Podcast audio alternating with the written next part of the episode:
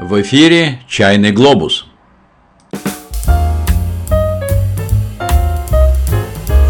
Путешествие за чайным столом с Владимиром Панковым. Специально для канала охотника за чайными редкостями Виктора Колоткова. У микрофона Владимир Панков. Приветствую всех любителей чая.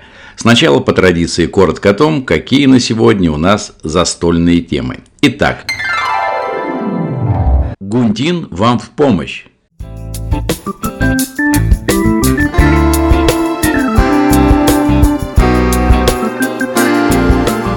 Загорать или выгорать? Что выбираете вы?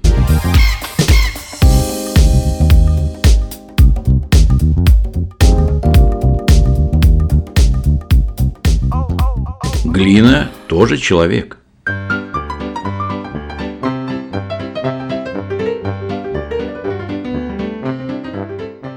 Чайные песни о главном.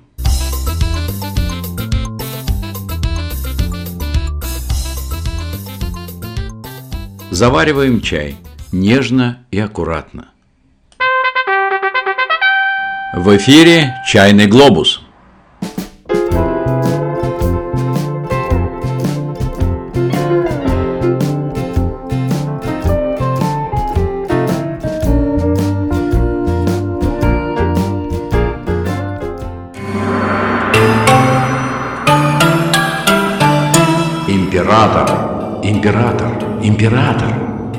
Подайте повелителю Востока Гунтин. Гунтин, Гунтин, Гунтин.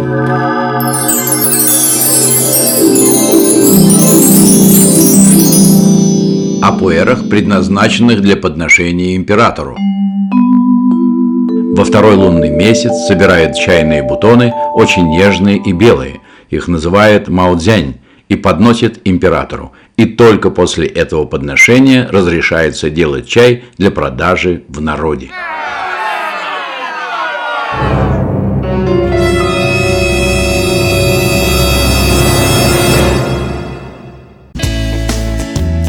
Пуэргундин делается очень и очень просто.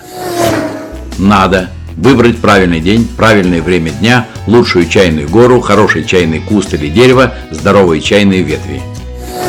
Потом решительно отбросить слишком большие листья, слишком маленькие, слишком тонкие почки, засохшие бутоны, светлые листочки, листья пурпурного цвета, листья, тронутые насекомыми. При этом предупреждаем, у рассыпных пуэров 11 категорий качества, но императорский только один. Императорский, дворцовый, великолепный. Остальные для неразборчивых и неосведомленных. Попробуйте и узнайте подлинный минхайский аромат с нотками лотоса, ореховый вкус, клейкий и мягкий, заметную сладость и долгое очаровательное послевкусие. Император, император, император. Подайте повелителю Востока Гунтин. Это было когда-то. Теперь императорский Гунтин – это подношение вам. Чай Пуэр Шу Гунтин рассыпной, год 2017 из чайной коллекции Виктора Колоткова. Купить этот чай вы можете на сайте ipuer.ru или пройдя по ссылке, указанной в описании к этому выпуску. Правильный чай в правильной компании. ipuer.ru В эфире «Чайный глобус». Мысли вслух. Один мой приятель прошлым летом приехал из Крыма. Отлично, говорит, отдохнул, хорошо загорел. И вот поработал с полгода, не покладая рук, без выходных и проходных, и выгорел. Психологи это называют так – профессиональный синдром эмоционального выгорания. Что же это за напасть такая? От чего появилась и что с ней делать, если то и дело слышишь со всех сторон? Устал, выгорел, просто жизнь не мила. Так что это за явление, которое, кстати, появилось на нашем российском небосклоне относительно недавно? Кажется, еще вчера работал народ, как обычно, вкалывал, ну и уставал, конечно. Но чтобы так? Поэтому до сих пор выгорание легко списывает на переутомление с успокаивающей рекомендацией. Ну отдохни денек-другой, а то и внеочередной отпуск возьми. За свой счет, разумеется. Но все оказалось куда серьезнее. И вот уже Всемирная организация здравоохранения включила выгорание в международную классификацию болезней. Но, несмотря на это, по-прежнему считает выгорание не медицинским, а скорее эмоциональным состоянием. Кстати, сам термин «синдром эмоционального выгорания» был предложен американскими специалистами около полувека назад – Основной признак – явное нарастающее эмоциональное истощение, которое со временем начинает сказываться как на самооценке человека, так и на его общении с другими и, в конце концов, на здоровье.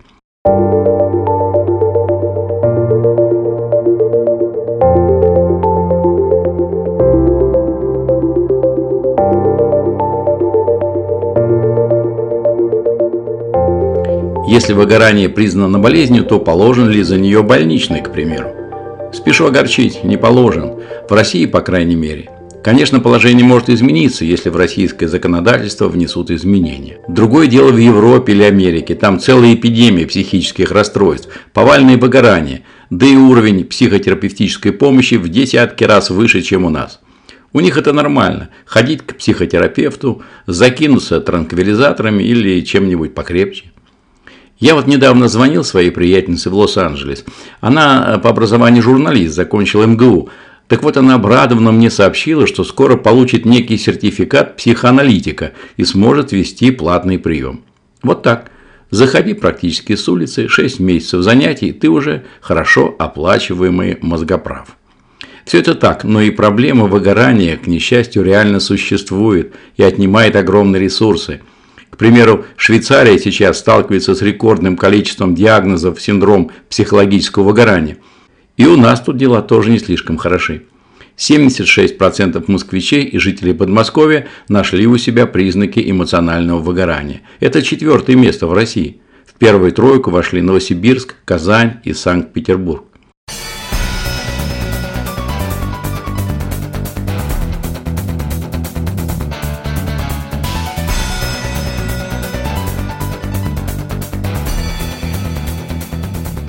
За последние десятилетия мир изменился кардинально, а ритм жизни стал просто невыносимым. Вынужденные жить во времени и пространстве, где перемена происходит с невероятной скоростью, люди решаются возможности планировать свое будущее. Ситуацию сильно осложнила пандемия коронавируса. И вот э, в прошлом и в позапрошлом году специалисты отчитывались о серьезном повышении уровня тревожности в обществе. Как говорили наши бабушки, все болезни на нервной почве. Они во многом были правы. Но именно так наш организм спасается от критической эмоциональной нагрузки. Это сигнал «оставьте меня в покое, мне плохо, не надо меня никуда таскать, положите меня на диван, уберите внешние раздражители и дайте полежать в тишине». Так что гореть на работе вовсе не поэтическая метафора вдохновенного труда, а серьезная проблема, которую уже нельзя игнорировать. Как же мы доходим до жизни такой? А очень просто – мы получаем новую должность или проект, меняем место работы, мы на подъеме, полны сил, можем мало спать, не есть и почти совсем питаться, чем попало. Живем ощущением, что нам море по колено. Планов у нас немерено. Однако время идет, и наш пыл остывает. И нам становится понятно, что нервная система не железная. Раньше это состояние называли неврастенией – один из первых признаков – физические недомогания. Это может быть чувство тяжести в теле, когда тяжело лишний раз бегать в другой конец коридора, зайти за какой-то бумажкой. С вами происходит всякое. Вы начинаете терять ключи, стирать файлы, забывать зарядить телефон, потому что перегруженная многозадачностью нервная система неизбежно дает сбой. И тогда появляются косяки, устранение которых требует новых сил, а их попросту нет – Растет чувство вины и недовлетворения собой. Я ни на что не способен, все плохо, весь мир против меня и никогда ничего хорошего не будет. Совсем по Лермонтову. Уж не жду от жизни ничего я. Так появляется депрессия.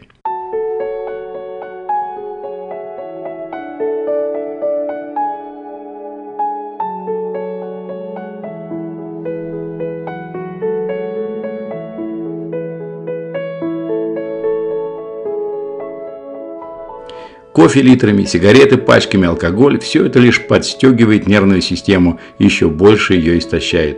Появляется злость на клиентов, пациентов, на коллег, на партнеров, на всех, кто доставляет хоть какие-то проблемы.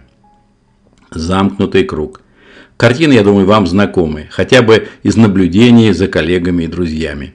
И все же вы хотели бы знать о симптомах, о том, как понять, что у вас не ковид, не ОРЗ, не просто неудачные дни, а именно это.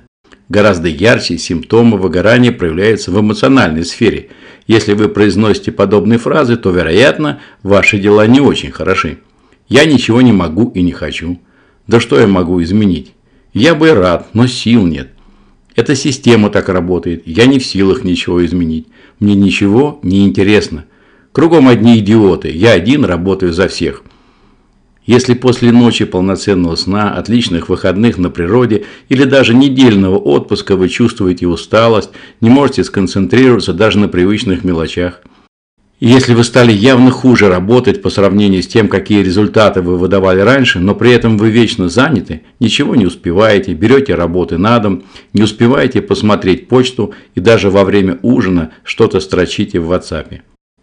Если стали чаще выпивать и хуже питаться, ваше здоровье стало давать сбои, и самое главное и серьезное, вы просто перестали о себе заботиться.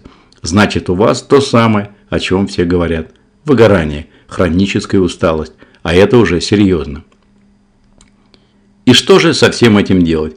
Во-первых, не отчаиваться, не пытаться махнуть на себя рукой, э, так сказать, забить на все – Походы к специалисту, врачу, психотерапевту – дело неплохое, но это не поможет, если вы не постараетесь наладить режим сна, не займетесь физическими нагрузками, не начнете просто гулять и не найдете себе какое-то успокаивающее и приятное хобби, не настроите себя позитивно, не попробуете медитацию. Все это, как показывает практика, работает очень эффективно. Не старайтесь быть супергероем, не навешивайте на себя лишних сверхзадач – Чаще дарите себе подарки и говорите приятные вещи самому себе. И главное, научитесь расслабляться, хорошо используя отдыхать, а не ставить рекорды трудоспособности. Вы должны знать, что позволяет вам по-настоящему расслабиться.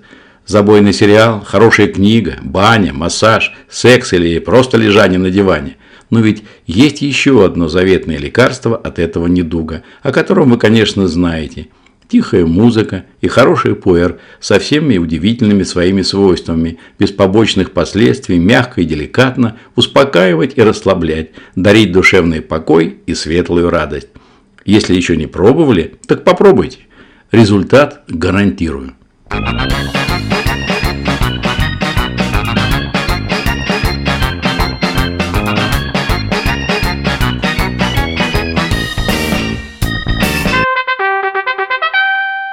В эфире «Чайный глобус».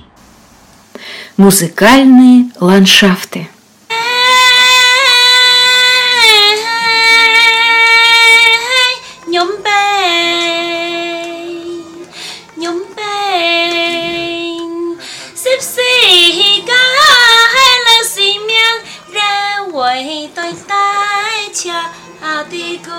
Это поет девушка из китайской провинции Юнань если быть еще точнее, из Иу, знаменитого чайного места. И песня эта, как вы можете предположить, о чае пуэр. Таких песен в этих и соседних с Иу местах можно услышать немало. Практически каждый народ здесь, а их около 30, поет свою чайную песню. Но ведь и мы, русские, тоже любим чай и поем о нем. Но уже другие свои народные песни. Так вот, я предлагаю вам на несколько минут представить, что вы на праздничном концерте чайной песни – Конечно, за неимением времени я познакомлю вас лишь с небольшими фрагментами из обширного песенного репертуара. Итак, слушайте. Первыми поют мэтры песенного вокала, жилец прошедшего века, танцор, исполнитель народных песен и по совместительству успешный ресторатор Петр Лещенко и неподражаемая Мария Мордасова. А уж потом и все остальные. У самовара я и моя Маша, А на дворе совсем уже темно. Как в самоваре так кипит наша, И месяц смотрит ласково в окно. Маша чай мне наливает, А взор ее так много обещает. У самовара я и моя Маша Прикуску чай перебудем до утра А чаю накачаю, сладкий сахар наколю. Приходите, заходите, всех я чаем напою. Ой, чай, чай, чай, русский вкусный чай.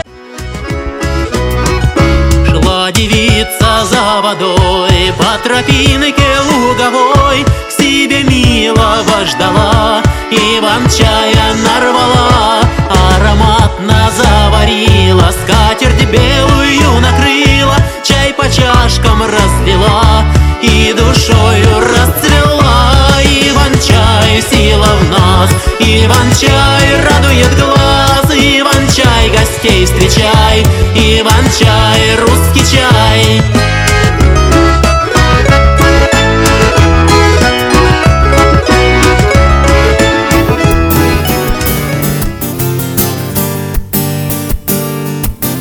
просторах матушки России. По лугам и на лесных полянах Зацветают дружною стихией. Молодцы в сиреневых кафтанах Зацветают дружною стихией. Молодцы в сиреневых кафтанах Русский чай, Иван-чай Разом мы поднимем чаши Русский чай, Иван-чай Наша слава, сила наша.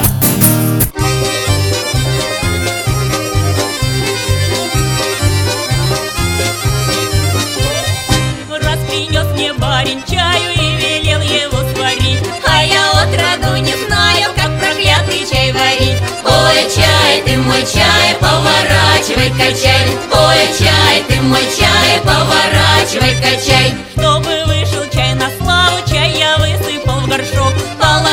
На перцу и петрушки корешок. Ой, чай, ты мой чай, поворачивай, качай. Ой, чай, ты мой чай, поворачивай, качай. Вышел чай на удивление, раза три прокипятил. И для лучшего крепления сверху маслица подлил. Ой, чай, ты мой чай, поворачивай, качай. Ой, чай, ты мой чай, поворачивай, качай. Чай готовый, снял я с печки, принес горницу на стол чай, ты мой чай, поворачивай, качай Ой, чай, ты мой чай, поворачивай, качай В эфире «Чайный глобус». Надо же!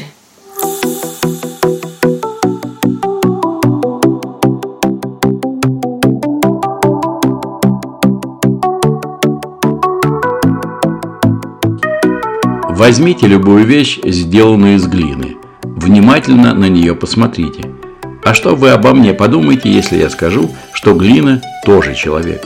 Вполне возможно, просто выразительно покрутите пальцем у виска и скажете, что я, наверное, не чаю, а чего-то другого напился. И все-таки я буду настаивать на своем. Глина, конечно, не совсем человек, но вполне возможно наш дальний предок. И вот доказательства. Древние греки считали, что первых людей вылепил из глины Прометей. Еврейский бог Яхве лепил человеческую фигуру из той же глины. Кстати, Адам в переводе с древнееврейского звучит как «человек из красной глины». Из Библии известно, что Бог создал человека из праха земного, а в Коране описано, как ангел смерти Азраил достал глину из земли и создал Адама, сына земли. Вы думаете, наука это опровергает? Вовсе нет. Она давно толкует о связи глины, если не с человеком, так с живым веществом, с образованием жизни на Земле. Глина мягкая и пластичная, делай с ней что хочешь. Но это еще не все. Оказывается, она может копировать сама себя, расти совсем как цветочки на вашем окне. Совсем как это делают живые клетки. Не так давно ученые всерьез обсуждали идею, как миллионы и миллионы лет назад из первичных глиняных клеток появились живые. Если пока не убедительно, то уж точно удивительно. Беру в руки кусок глины и думаю, что же в этой глине человеческого? Хотя бы то, что она от человека не на шаг. Миски, чайники, ложки, плошки, забавные человечки, всякие лекарства при отравлениях. Попробовал поискать в справочниках формулу этой самой глины. И не нашел. Одну единственную, правильную. Почему? Потому что глина – это имя собирательное – Глин на Земле столько, что никакую универсальную формулу к ним не подберешь. Они все разные. Мягкие, как пластилин, и твердые, как камень. Жирные, тощие. Самых разных цветов и оттенков. Годные для гончаров и нефтяников, полезные для здоровья и не очень. В общем, не запихнешь все эти разности в одну химическую картинку. Хотя основа глины, в общем-то, понятна. Это кремний. Его в любой глине больше всего. Алюминий вода. Но помимо этого в глине еще много такого, что найдешь в половине таблицы Менделеева. Все почти как у нас, человеков. Минеральные соли и микроэлементы, сера, железо, азот, кальций, магний, калий и так далее. Причем в очень близкой для человека форме. Раз глина так близка к органическим веществам, к тому, что в нас, почему бы ее не есть? И едят, даже с аппетитом. Но нам лучше всего знакомиться с глиной через общение с чайником – желательно из превосходной исинской глины. Дорогое это общение, согласен, но оно того стоит. Тем более при аккуратном общении оно будет радовать вас всю вашу жизнь.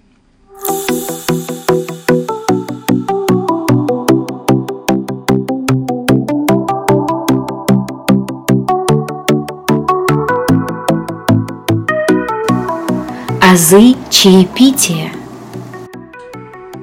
в своих предыдущих подкастах я рассказывал вам о том, как заваривали чай в Китае в эпоху Тан и Сун. Это было очень давно. Опыт тысячелетий, конечно, никуда не делся, но новые времена, новые знания о чае привнесли в чаепитие заметные коррективы. А, так как же сегодня, в 21 веке, правильно заваривать чай пуэр? Мы неоднократно говорили о качестве чая, от чего оно зависит. Сезон года, теруар, технология приготовления – все это верно – но даже самый прекрасный чай можно легко испортить бестолковым завариванием. И наоборот, правильно заваривая пуэр, значительно улучшить качество даже среднего по своим свойствам чая. Сначала определимся, в чем лучше заваривать чай. Это очень важный вопрос. Ведь многовековой чайный опыт говорит о том, что даже очень хороший чай не сможет по-настоящему раскрыться, если попадет в случайно выбранную посуду. Это как поселить вас в неуютную чужую квартиру. Предлагаем три варианта заварочной посуды, которые имеют свои только им присущие особенности. Итак, посуда номер один – это, конечно, глиняный чайник. Это всегда беспроигрышный вариант, хотя и здесь есть свои тонкости. Глина, из которых сделаны чайники, отличается друг от друга своими свойствами. Есть зени, джуни, дуани, бейшань, люйни и другие, каждый из которых имеет свои исключительно индивидуальные достоинства.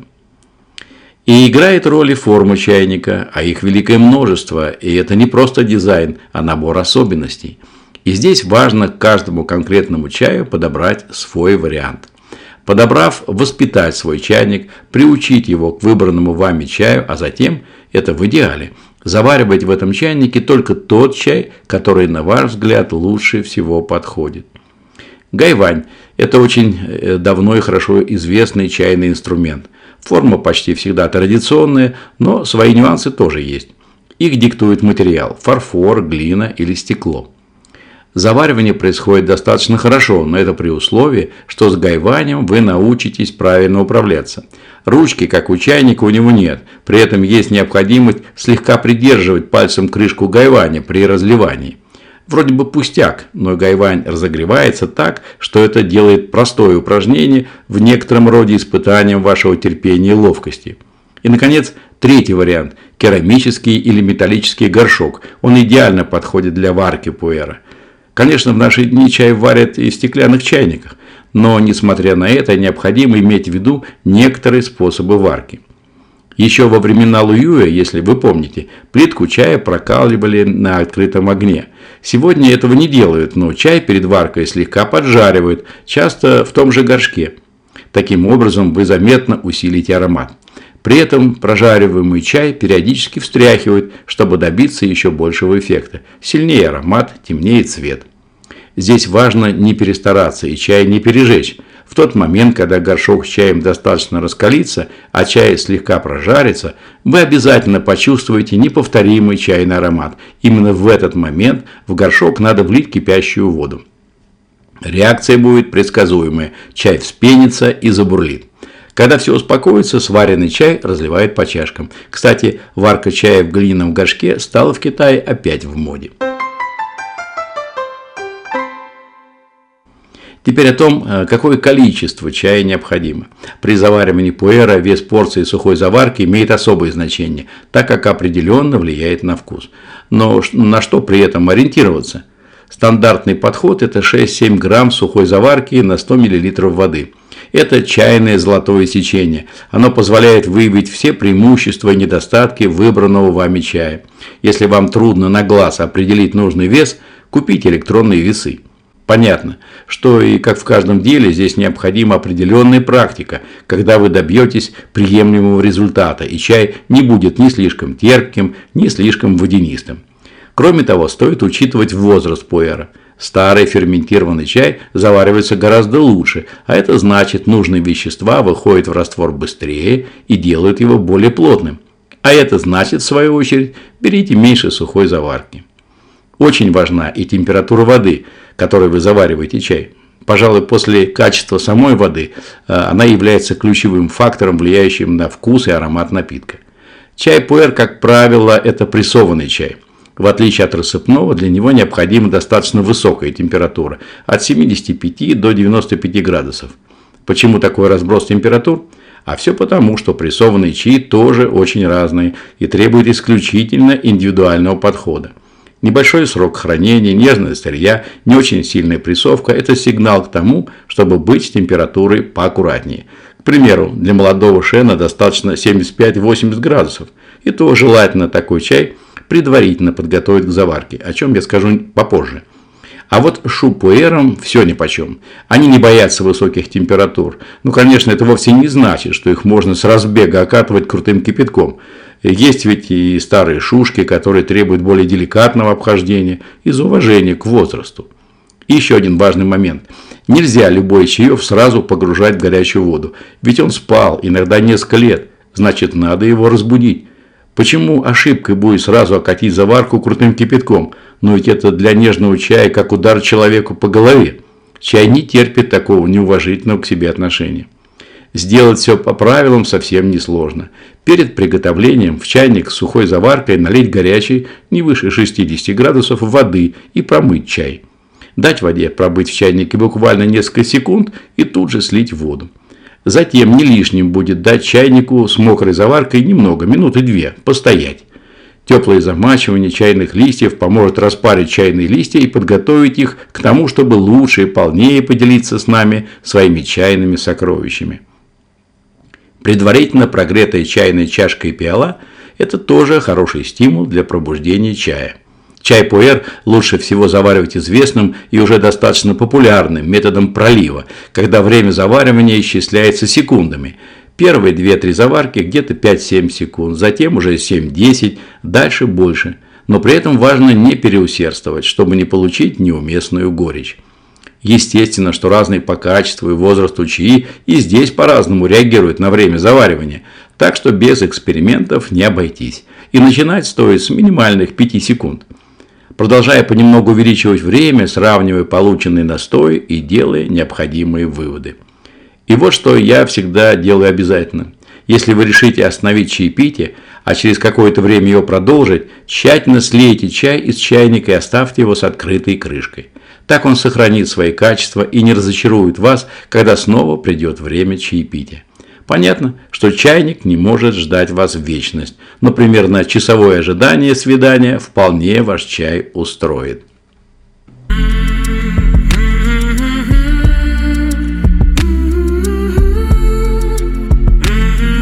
Вы слушали «Чайный глобус». Его вел Владимир Панков специально для канала «Охотника за чайными редкостями» Виктора Колоткова.